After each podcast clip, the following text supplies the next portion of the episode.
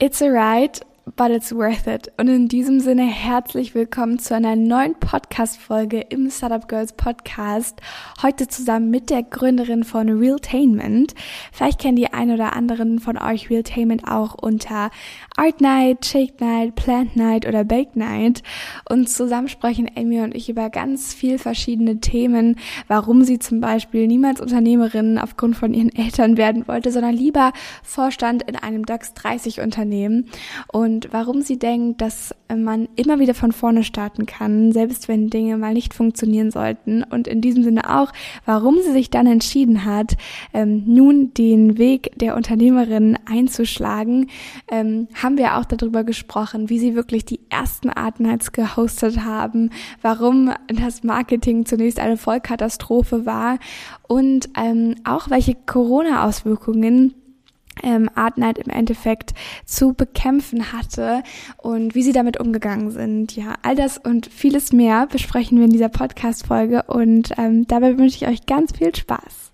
Hi Amy, ich freue mich, Alina. dass du heute hier bist bei mir im Startup Girls Podcast. Ich freue mich auch hier zu sein und freue mich jetzt ganz doll auf das Gespräch mit dir. Ja, ich mich auch. Nach ein paar technischen Schwierigkeiten heute sind wir ehrlich mit euch. So, so geht's manchmal. Wir machen aber das Beste draus.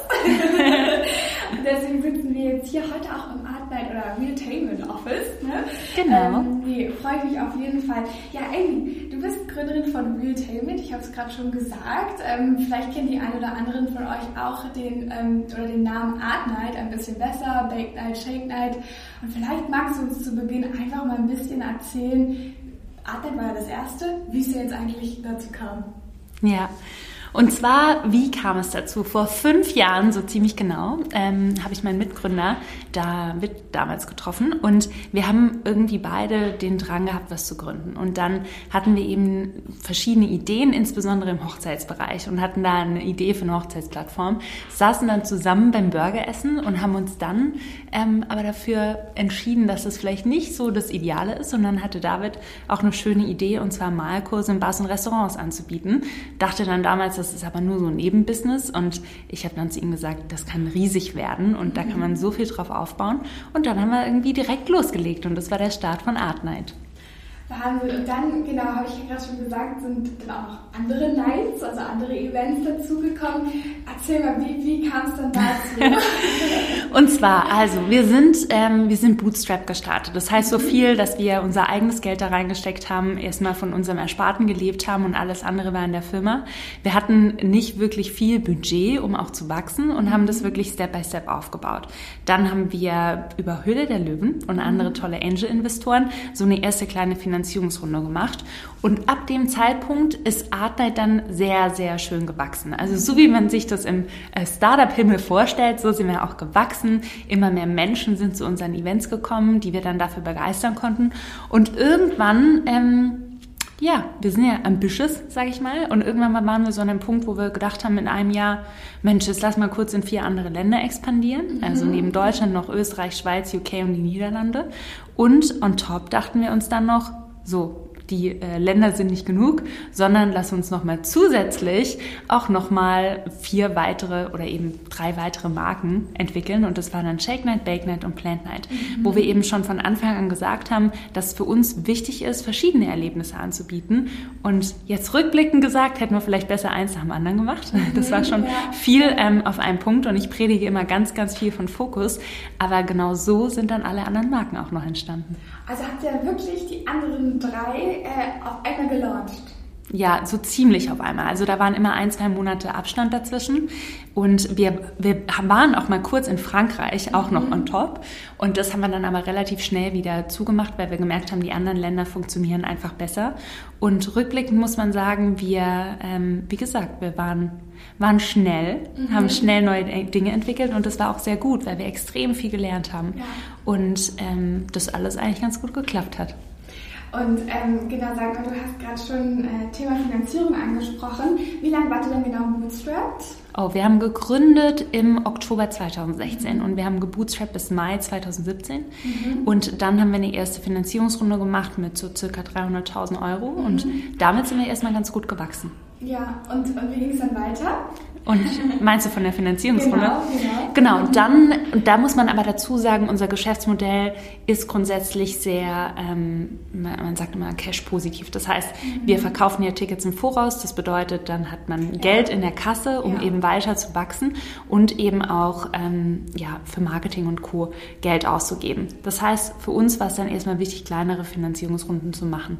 Wir haben dann nochmal nach dieser 300.000 Euro Finanzierungsrunde nochmal eine kleine Angel-Runde gemacht. Ähm, und dann hatten wir ehrlich gesagt die erste große Finanzierungsrunde im äh, Winter 2019, mhm.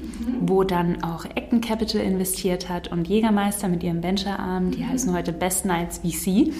Und dann wollten wir eigentlich mit dem Geld weiter expandieren, mhm. unsere Brands stärken und weitere Brands entwickeln. Und dann kam aber Corona oh, und hat uns einen kleinen Strich ja. durch die Rechnung gemacht.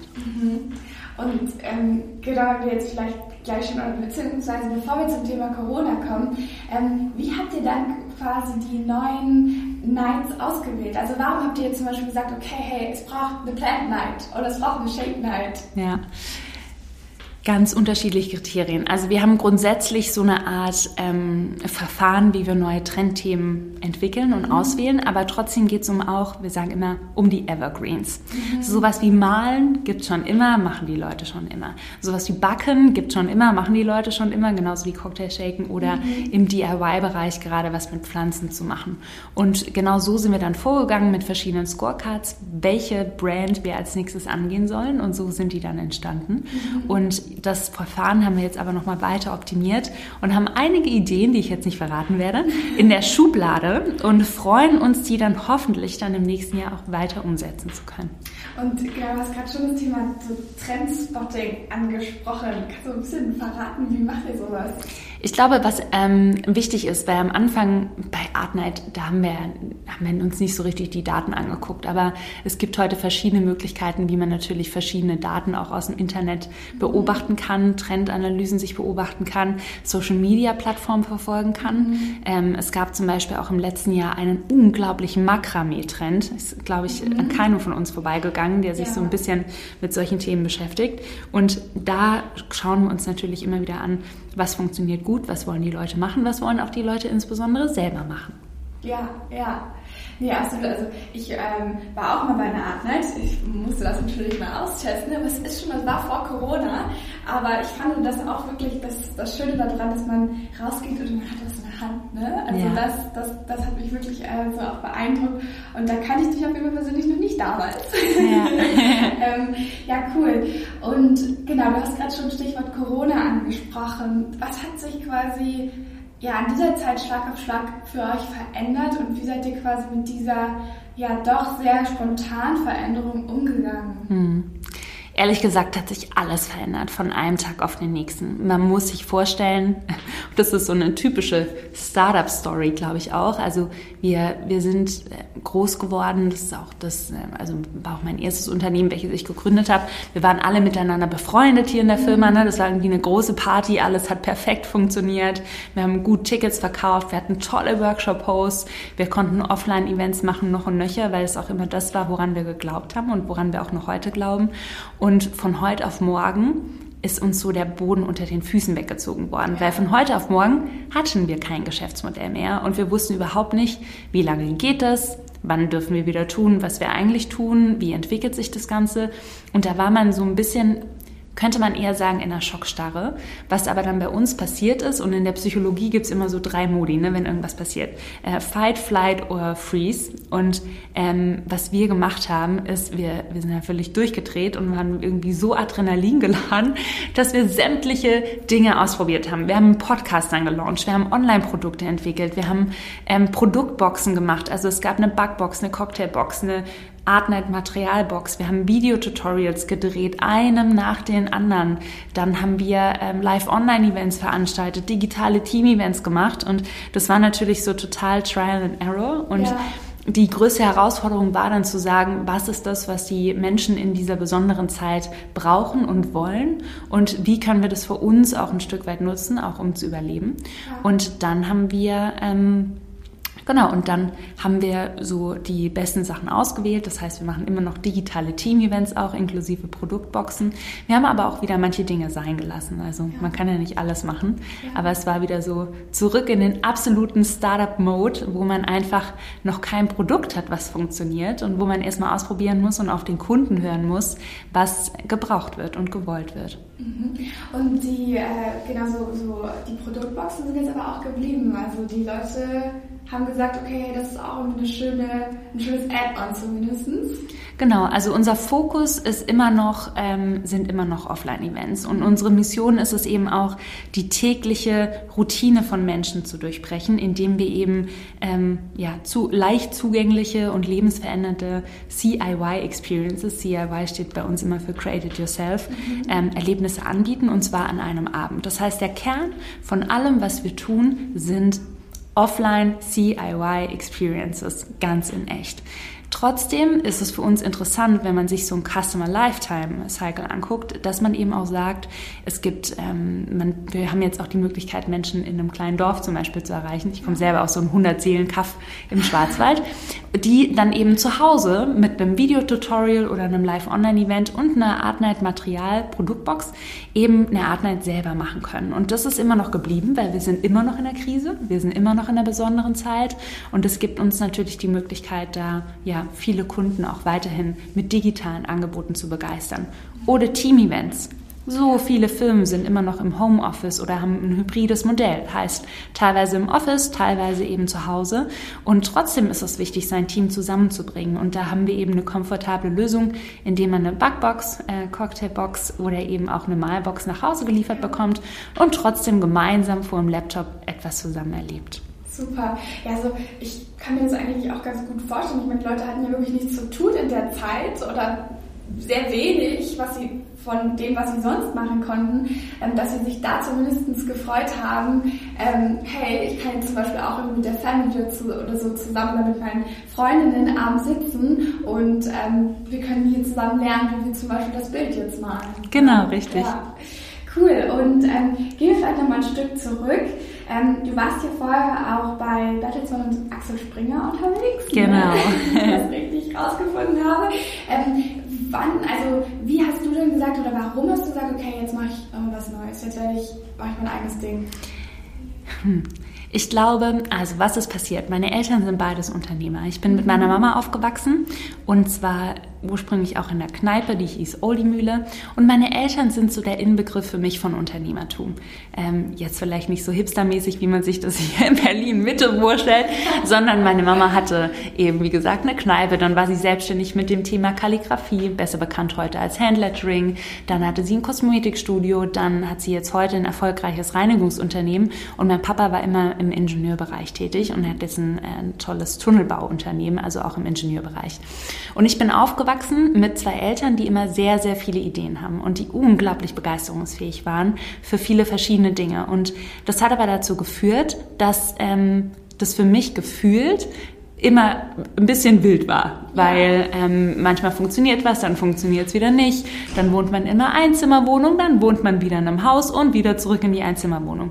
Und ich habe immer gedacht, das, was meine Eltern machen, das werde ich nie tun. Unternehmertum, schlimmste, was ich mir vorstellen kann. Ich werde Vorstand in einem DAX 30 Konzern.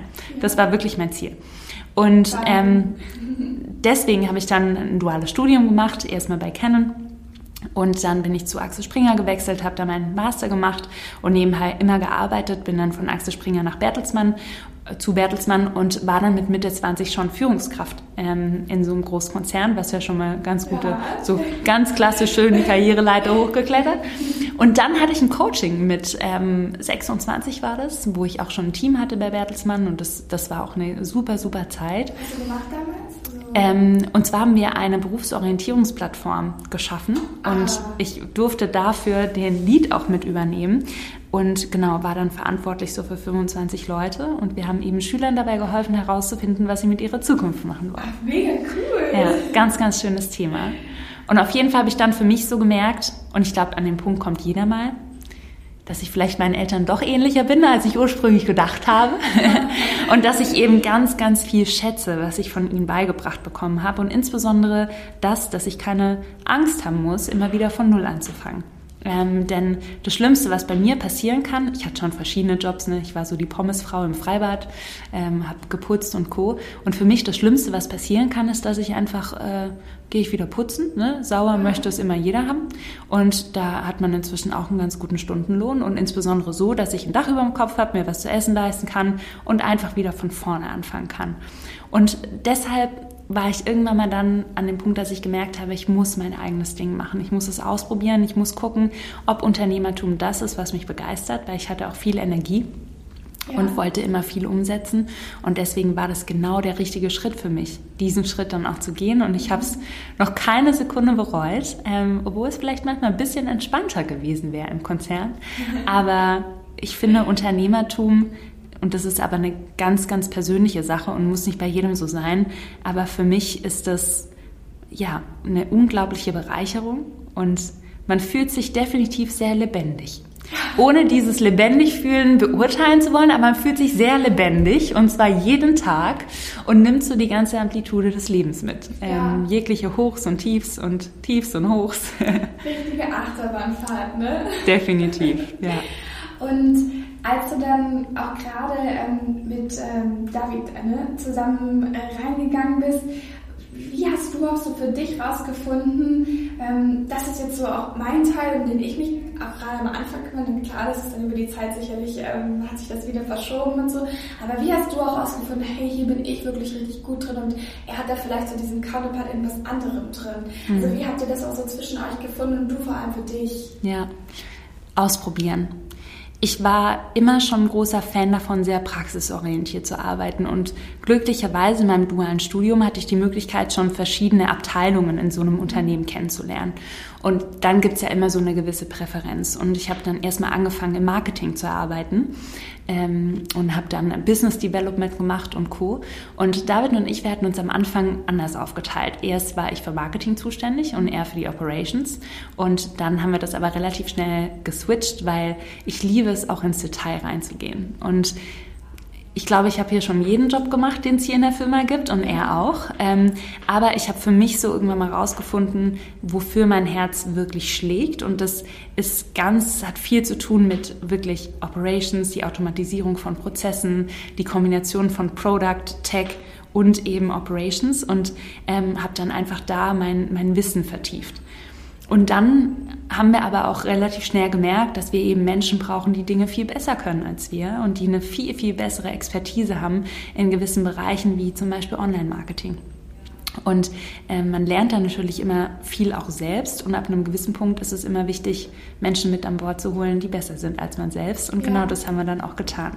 Was würdest du sagen, wie viel ist, also was ist eine gute, was ist eine gute Balance zwischen ich lerne bis zu einem gewissen Punkt selbst, um zumindest mal verstehen, so einigermaßen verstehen zu können, hey, was machst du hier?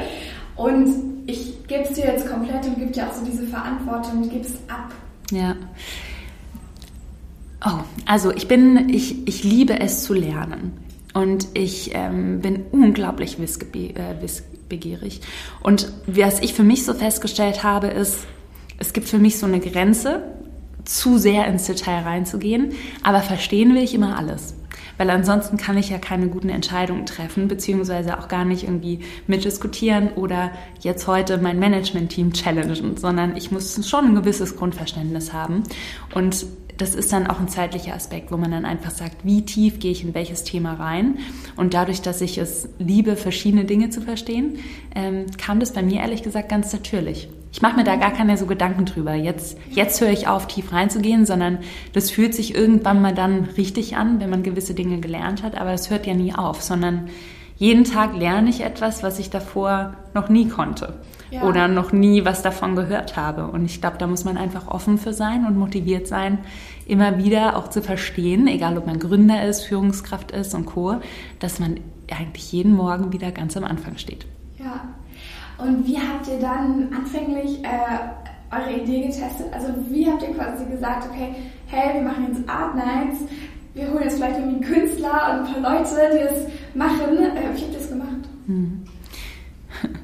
Probieren geht über Studieren, so heißt das so ein, so ein typisches Sprichwort. Ja. Und ich glaube, manche Dinge muss man einfach ausprobieren. Und erst während man sie tut, lernt man, wie man es besser machen kann oder was vielleicht nicht funktioniert. Und wir haben ganz klassisch sind zu Bösner gegangen, das ist so ein Kunstwarengeschäft hier, ne, haben irgendwie ja. Malzeug eingekauft, hatten beide gar keine Ahnung vom Malen, ähm, haben über eBay Kleinanzeigen Künstlerinnen und Künstler gefunden und dann haben wir gesagt, so, und jetzt zeig bitte mal den anderen, wie man das Motiv malt.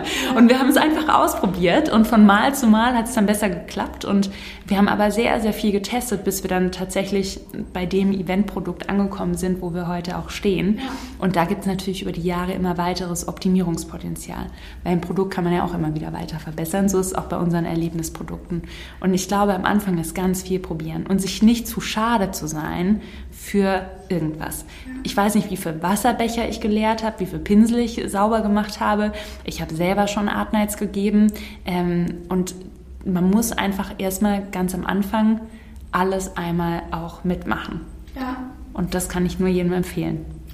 Wie habt ihr dann so eure ersten Leute da reingekommen? Also wie habt ihr so anfänglich ähm, Marketing gemacht? Es war eine Vollkatastrophe, weil wir konnten ja nicht sagen, ich nehme immer das schöne Beispiel von einem veganen Lippenstift. Wenn ich dir jetzt sage, Alina, wir produzieren einen veganen Lippenstift, dann kannst du dir darunter was vorstellen. Wenn ich dir jetzt sage, wir bieten Malkurse in Bars und Restaurants an und insbesondere vor fünf Jahren, als das kein Mensch kannte, ja. hat, dich jeder, hat uns jeder angeguckt, so, geht's dir gut? ist irgendwas los mit dir? Und das war unfassbar schwierig zu erklären. Und dann haben wir so, mussten wir wirklich lernen, wie beschreiben wir das, was wir tun? Und das ist daran gemündet, dass man ewig viele Sätze gesagt hat. Also zum Beispiel, wir machen Art Night. Art Night sind Marco, und Restaurants, angeleitet von lokalen Künstlern in einer Gruppe von maximal oder bis zu maximal 25 Personen, wo du innerhalb von zwei bis drei Stunden dein eigenes Kunstwerk auf Leinwand malst. Das mit Acrylfarbe auf einem 30 mal 40 Zentimeter Keilrahmen. Und am Ende des Abends hast du nicht nur tolle andere Menschen kennengelernt oder schöne Zeit verbracht mit deinen Freunden oder deiner Familie, sondern du nimmst dein dein eigenes Kunstwerk auch mit nach Hause. So. Das kannst du nicht in einem Satz in eine Ad packen. Ähm, und das war super kompliziert. Und deswegen war Höhle der Löwen damals für uns so, so toll, weil wir einfach fünf bis zehn Minuten Sendezeit hatten, um einfach erstmal zu erklären, was wir tun. Und darauf konnten wir ganz gut aufbauen. Und das haben wir dann immer weiter gelernt, unser Produkt immer wieder besser zu beschreiben. Und ähm, wie hat sich das im Laufe der Zeit jetzt auch entwickelt, gerade auch im Hinblick von, jetzt habt ihr plötzlich noch drei andere Produkte?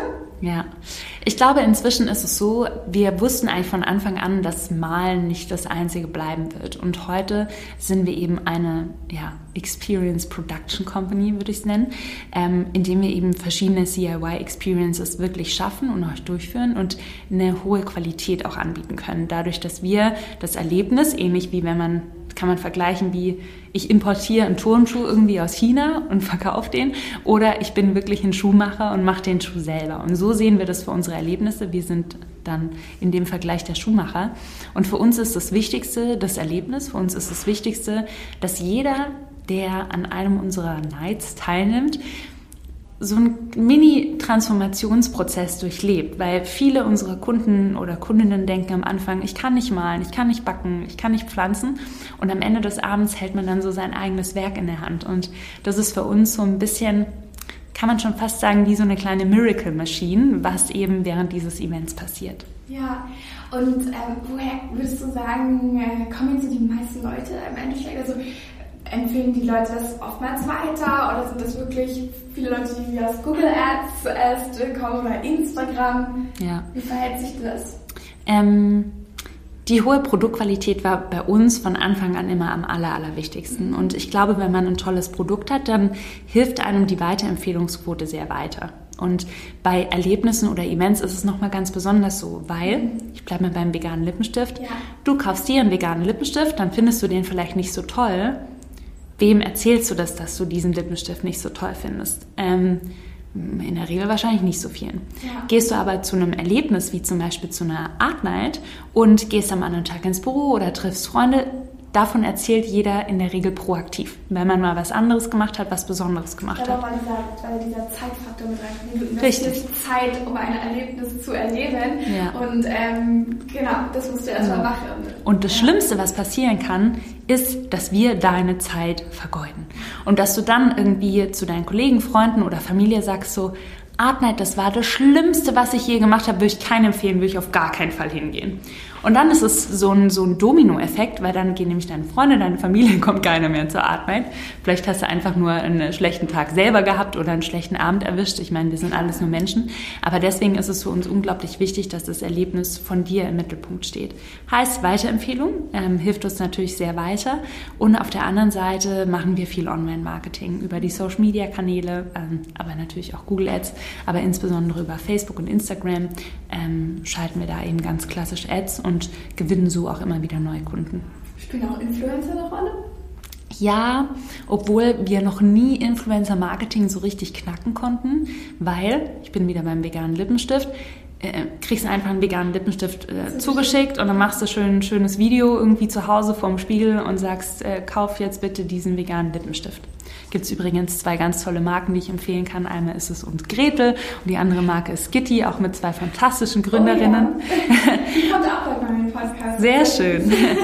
Auch wenn wir schon über veganen Lippenstift Genau. sprechen. Und genau, und bei unseren Events, da musst du ja erstmal hinkommen und da musst du wirklich was machen. Und das ist mit viel mehr Aufwand verbunden, was Influencer-Marketing einfach ein bisschen schwieriger macht. Und deswegen, wir freuen uns über jeden Influencer oder jeden Menschen generell, egal ob Influencer oder nicht, wenn diese Person eben bei unser, unseren Events ist und das natürlich auch über Social Media teilt.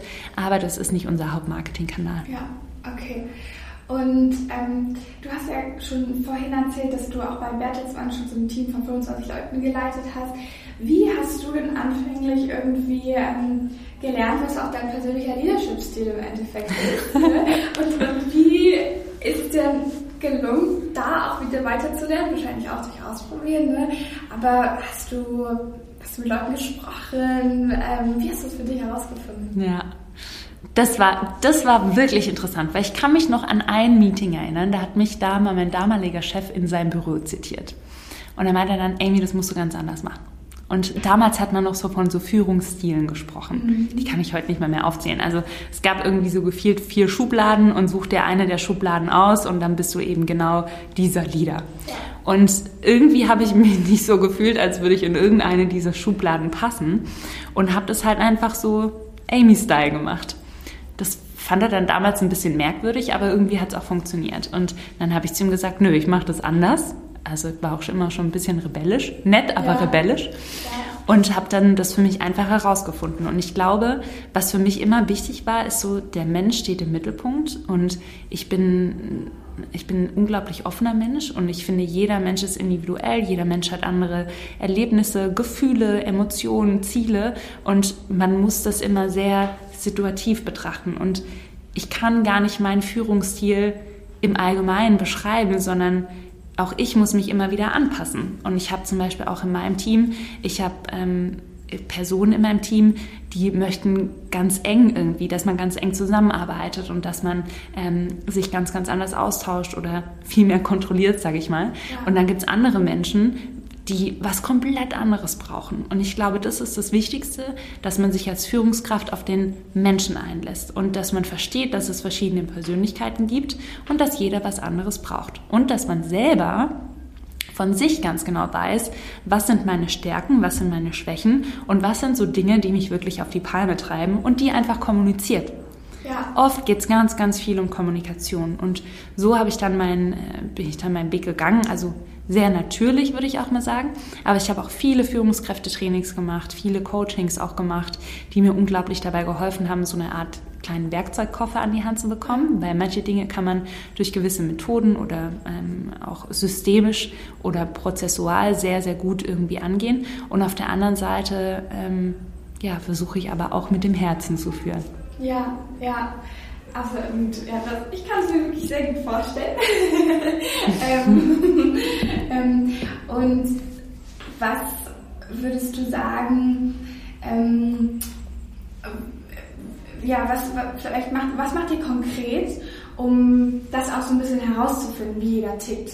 Ja. Ja, also das ist ja auch, also für die einen Menschen ist das vielleicht auch ein bisschen einfacher und sehr, ich glaube, du bist auch ein relativ einfühlsamer Mensch, verstehst wahrscheinlich ganz natürlich so ein bisschen, was wie jeder so ein bisschen tickt und so. Mhm. Gleichzeitig ist es für viele vielleicht aber auch anders und dann gibt es ja, ne, es gibt irgendwie Personality-Tests in manchen Teams, so was macht ihr? Ja. Personality-Tests sehe ich immer wieder kritisch, weil man dann wieder in so eine Schublade gesteckt wird. Und ich glaube, kein Mensch kann in eine vorgefertigte Schublade reingepackt werden. Und das Doofe an Personality-Tests ist, dass man dann immer sich darauf konzentriert, was man nicht ist. Das, was ich aber tatsächlich empfehlen kann, was total schön ist, ist der Gallup Strength Finder. Und das ist ein ganz, ganz toller, auch so eine Art Test, wo man herausfindet, was sind so meine Kernstärken. Also jeder Mensch hat viele Stärken, aber was ist so das, was ich besonders gut kann? Und das haben wir zum Beispiel bei uns im Management-Team oder auch ähm, habe ich auch mit anderen Teammitgliedern haben wir das gemacht, gegenseitig auch so miteinander herausgefunden, wer welche Stärke hat. Und das finde ich ist ein sehr, sehr schöner Ansatz, weil er ist stärkenorientiert. Und dann weiß ich zum Beispiel ganz genau, wenn ich dies oder jenes Problem habe, dann kann ich total gut auf den Kollegen zugehen, weil das ist eine absolute Stärke von der Person. Und das ist, ähm, das war wirklich was, was bei uns einen sehr, sehr positiven Effekt hatte wenn man sich dann auf seine Stärken konzentriert, wie gesagt. Ich, ich habe ihn selber auch gemacht, deswegen äh, kenne ich, kenn ich das. Nee, ich fand, also hat mir auch sehr geholfen, auch weil das sind eigentlich alles Sachen, finde ich auch aus persönlicher Sicht, die weißt du eigentlich so ein bisschen, dass sie in dir drin sind, aber vielleicht vergisst du sie auch manchmal gerade so, wenn du so in dieser Orientierungsphase bist und überlegst, hey, wo ist jetzt eigentlich mein, wo geht mein Weg hin, wer bin ich eigentlich, wo bin ich eigentlich richtig gut drin? Ja. und sich dann nochmal so vor Augen zu führen, klar ist auch der Test nur ein Teil, ne, eine grobe Einschätzung, aber mir hat es total geholfen, dann irgendwie einfach mal so fünf Dinger runtergelistet zu bekommen und zu sagen, ja, so stimmt. Kannst du dich noch erinnern, welches deine fünf waren?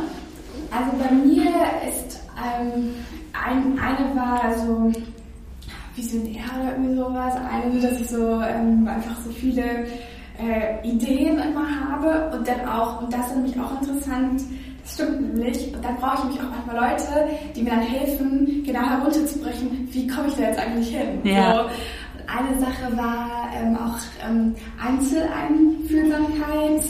Dann war eine Sache, was waren die anderen Sachen? Das ist eine gute Frage. Was waren die anderen Sachen? Genau, also wie gesagt, Einfühlsamkeit. Ich glaube, da waren zwei, zwei, die waren so ein bisschen unterschiedlich, die darauf ähm, spezifiziert waren. Und was gab es noch für Sachen? Ja, die fällt mir jetzt ein bisschen nachgucken. Weißt du ja. deine? Ähm, ja, weiß ich noch. An erster Stelle war auch Achiever. Also ich bin mhm. schon sehr leistungsorientiert. Ja. Ich glaube, es sind wahrscheinlich viele Gründer oder irgendwie Menschen in Führungspositionen. Ähm, dann war bei mir auch, das nennt sich Restorative. Also ich mag es auch, Dinge zu reparieren. Mhm. Da gibt es aber immer wieder einen Gegenpol, ne? weil wenn man mag, Dinge zu reparieren, sucht man auch manchmal nach Dingen, die man reparieren kann. Ähm, aber wenn es ein Problem gibt und man es fixen kann, wie Bob, der Baumeister, da gibt es ja. auch diese Kinderserie, ja, ja genau so, ähm, ist auch eine Stärke von mir. Dann das ganze Thema Harmony, ähm, weil ich sehr, sehr, finde es immer schön, wenn es Harmonie gibt. Hat man aber auch manchmal so ein bisschen das Thema, dass man darauf achten muss, Konflikte nicht zu vermeiden. Ja. Und ich bin auch ein großer Learner. Also, äh, ja, das war bei mir auch. Ja, ja, also sehr, sehr wissbegierig immer wieder Neues lernen, neue Fähigkeiten, Fertigkeiten lernen. Ja, ja. Ich glaube, das hat mich auch zu Realtainment ein Stück weit so vom Herzen mitgeführt, weil man immer wieder neue Dinge auch ausprobieren kann und neue Dinge lernen kann. Ja, super. Genau, jetzt fällt mir ein, das eine war genau dieses Visionär, dann war es Einzel, Einfühlsamkeit, Beziehungsbindungsfähigkeit. Ja. Und ähm, genau das, was du als die Lernen, äh, die Wissbegier. Ja, sehr schön. Da war auch noch ein fünftes, aber das fällt mir jetzt nicht ein. Ähm, nee, also kann, können wir auf jeden Fall jedem empfehlen, das auch einmal für sich zu machen, egal in welchem Format man das irgendwie machen möchte. Ja. Ähm, okay, ähm, wir haben schon auf jeden Fall einiges ähm, besprochen. Ähm, vielleicht noch eine Frage auch zu dir persönlich. Ähm, was brauchst du, um quasi die beste Version von dir selber zu sein? Ach, was brauche ich? Ich bin eigentlich ein sehr genügsamer Mensch.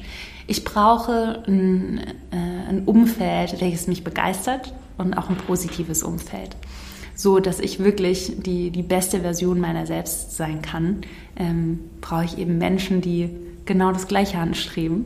Und dann, dann geht es richtig gut los. und ähm, jetzt auch gerade, ich meine, du hast ja auch, vorhin hast du schon erzählt, es ist immer eine Rollercoaster-Zeit. Oh ja. Äh, viel, viel hoch und viel runter.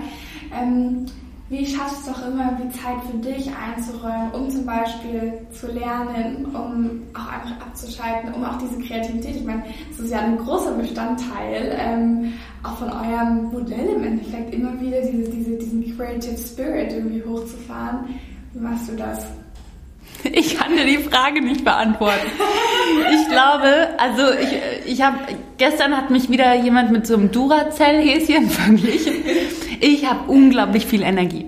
Und ich glaube, das kommt daher, also ich, ich schlafe auch ähm, und ich schlafe immer irgendwie jede Nacht so sieben bis acht Stunden. Und wenn ich so ins Bett gehe dann und denke, jetzt, jetzt kann ich schlafen, dann schlafe ich auch. Und egal, was los ist, wie stressig es ist, ich kann immer schlafen. Das heißt, ich habe eigentlich so jeden Tag viel Energie. Und die nutze ich bis zum Anschlag. Bei mir muss immer alles schnell gehen. Ich will immer alles sofort auch umsetzen und äh, habe immer tausend Ideen und gehe dann immer direkt in die Umsetzung. Und so Zeit für mich oder mal zu chillen. Ähm, ich weiß gar nicht, wie oft ich irgendwie chille, aber ich bin am glücklichsten und so in meinem Flow und ich glaube, darauf kommt es mir immer viel mehr an, wenn ich eben Dinge tue, die ich liebe. Und ja. dann ist es, dann fühlt sich das manchmal nicht an wie Arbeit, dann fühlt sich es auch nicht an, als würde ich jetzt irgendwie ein wissenschaftliches Buch lesen, sondern ich bin dann da so entspannt im Flow drin, dass mich das tatsächlich begeistert. Ja. Und ich glaube, was einfach wichtig ist, ist, dass man auf seinen Körper hört und dass man versteht für sich, was brauche ich und was brauche ich nicht und dass man sich da aber auch auch nicht so viel von außen beeinflussen lässt. Also ich habe auch schon immer wieder, gab es so Gespräche, hier, du arbeitest zu so viel oder mach dies nicht, mach jenes nicht. Und ich glaube, jeder Mensch ist in der Lage, wenn man auch erwachsen ist, selber für sich selbst einzuschätzen, was brauche ich, was tut mir gut und seine Grenzen einfach zu kommunizieren. Wenn man sagt, jetzt brauche ich eine Pause, dann mache ich jetzt eine Pause und das eben gut ein, einzuschätzen, zu wissen. Ja, und hast du da auch irgendwie so weiß nicht, über die Zeit so ein, ein, ein Learning mitgenommen, das, das quasi auch einzuschätzen? Oder sind das Sachen, weiß nicht, haben, hat sich das jemals verändert oder war das quasi schon immer so ein bisschen so? Oh, ich glaube, das war schon immer ein bisschen so. Ich glaube, es hört auch nicht wirklich auf. Das, was ich inzwischen für mich gelernt habe, ist, mh, mm, weil ich auch immer viele Ideen habe, dass es immer gut ist, mal noch mal eine Nacht drüber zu schlafen. Und nicht irgendwie zu schnell irgendwas zu machen, sondern wenn man eine neue Idee hat, sich wirklich nochmal zu überlegen, hey, ist das wirklich meine Idee, die ich gerne umsetzen möchte? Und mit meiner Idee meine ich nicht, dass das eine Idee ist, die jetzt von mir kommt, sondern ob das jetzt die Idee ist, die ich umsetzen sollte oder ob die Idee vielleicht weiter wandern darf und jemand anders setzt sie um. Und das ist was so, eine Nacht mal drüber schlafen, einmal an die frische Luft gehen, einen Spaziergang zu machen, den Kopf ein bisschen frei zu bekommen, bevor man zu schnell zu viel einfach entscheidet oder umsetzt. Und das mache ich inzwischen auch. Gab es in der ganzen Zeit, ähm, jetzt vielleicht abgesehen auch von der Corona-Pandemie, so eine Fuck-Up-Story, die du oder die ihr hattet? Oh Gott, so dir, viel. Die dir, die dir jetzt so prägnant in den Kopf kommt? Ja. Ich kann, ich kann gar nicht mehr, ich kann gar nicht mehr zählen. Aber wir haben hier auch so ein Motto so, uh, we make mistakes and learn from them. Und ich glaube, es ist ganz wichtig, man macht jeden Tag Fehler. Es gibt jeden Tag Fuck-Ups. Also wirklich. Und die Frage ist immer nur, wie gehe ich damit um? Stecke ich irgendwie den Kopf in den Sand? Ähm, und ich hatte auch die letzten zwei Jahre, die waren bei uns echt tough. Auch Momente, wo ich so dachte, ich bleibe einfach im Bett liegen. Ich ja. habe keinen Bock. Und da ist immer so das Wichtigste, wenn man sich dazu entscheidet, das sagt immer mein Freund zu mir, wenn du dich dafür entscheidest, morgens aufzustehen, so, dann versuch das Beste aus dem Tag zu machen und auch die beste Version deiner selbst zu sein. Und wenn du dich entscheidest, im Bett liegen zu bleiben, dann bleib aber auch im Bett liegen, dann beschwer dich aber auch nicht drüber. Und ich, das habe ich immer getan. Also ich finde, egal wie schwer es ist, einfach morgens aufzustehen, sein Bestes zu geben und sein Bestes zu geben reicht auch völlig aus. Und da hat man mal Tage, wo man vielleicht mehr Energie hat oder weniger, wo man mehr Lust hat oder weniger, wo man kreativer ist oder weniger. Und das ist völlig in Ordnung. Dann hat man aber trotzdem an dem Tag so sein Bestes gegeben. Ja, voll, voll eine schöne Anekdote, finde ich irgendwie. Aber man kann ja nicht mehr machen, ne? Also man nee. kann ja nicht, du, du, wie du sagst, du stehst auf, du gibst an dem Tag deine 100 Prozent, die an dem Tag halt 100 Prozent bedeuten und die ähm, unterscheiden sich auch immer ein bisschen und dann there we go. Und der eine ist ein bisschen besser als der andere und ich glaube, sonst wäre es auch absolut langweilig. Weißt du, wenn ja. immer alles so, uh, dann würde man sich ja gar nicht mehr freuen, wenn man dann irgendwie den Success hat oder wenn man dann auch aus dem Loch wieder rauskommt. Ne? Ja, und ich glaube aber, ähm, insbesondere durch die Zeiten so in Social Media, ähm, wir sind alles immer noch Menschen. Und viele, vieles wird immer so, auch so ein bisschen durch die rosarote Brille dargestellt. Und jeder Mensch hat auch so sein Päckchen zu tragen. Ähm, und ich glaube, das Wichtigste ist einfach wirklich, auf gut Deutsch gesagt, seinen Arsch hochzukriegen, aufzustehen und wirklich was daraus zu machen. Und einfach zu versuchen, jeden Tag auch ein Stück weit so zu nehmen, wie er kommt. Ähm, und da einfach das Beste draus zu machen. Amy, ich würde sagen, das ist ein super Schlusswort, was du uns hier gegeben hast. Ich danke dir ganz vielmals, dass du dir die Zeit genommen hast und ähm, deine Learnings und ja auch deinen Weg im Endeffekt mit uns zu teilen. Es hat mich wirklich sehr gefreut, ähm, mehr über dich, mehr über Realtainment, Artnight und Co. zu erfahren. Und ich finde, ja, du hast uns wirklich ganz, ganz wertvolle Eindrücke hier mitgegeben und da bin ich dir sehr dankbar. Danke, dass ich dabei sein durfte. Danke für die Einladung und ich hoffe, dass wir mehr Mädels und auch Jungs da draußen auch motivieren können, ihr eigenes Ding umzusetzen. Absolut. Weil it is a ride, aber it's worth it. Ja, das war's auch schon wieder mit der heutigen Podcast-Folge. Ich hoffe, dass sie euch gefallen hat. Falls sie das getan hat, würde es mich wahnsinnig freuen, wenn ihr mir eine Bewertung auf Apple Podcasts da lasst oder auch die Podcast-Folge einem Freund oder einer Freundin weiterempfehlt. Und in diesem Sinne hoffe ich, dass ihr noch eine weiterhin tolle Woche habt. Und ja, dann geht's nächste Woche wieder weiter mit einer weiteren Podcast-Folge. Die erste auf Englisch in diesem Podcast. Und zwar mit der Gründerin von Terrorists of Beauty. Und ja, was genau dahinter steckt und wie sie das Ganze gemacht hat, erfahrt ihr nächste Woche. Bis dahin.